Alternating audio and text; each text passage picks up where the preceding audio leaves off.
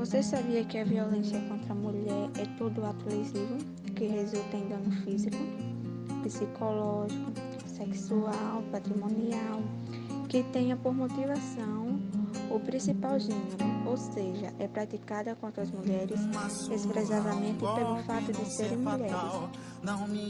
A violência contra a mulher pode ser praticada no âmbito de vida privada, em ação individuais, como o assédio, a violência doméstica, o estupro, o feminicídio, a violência obstétrica. No entanto, a violência contra a mulher também pode ser praticada.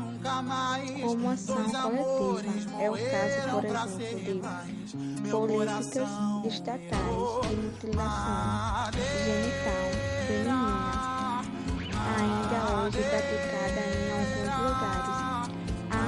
coletiva de violência também pode ser praticada por organizações criminosas, como a rede de tráfico de mulheres para prostituição forçada.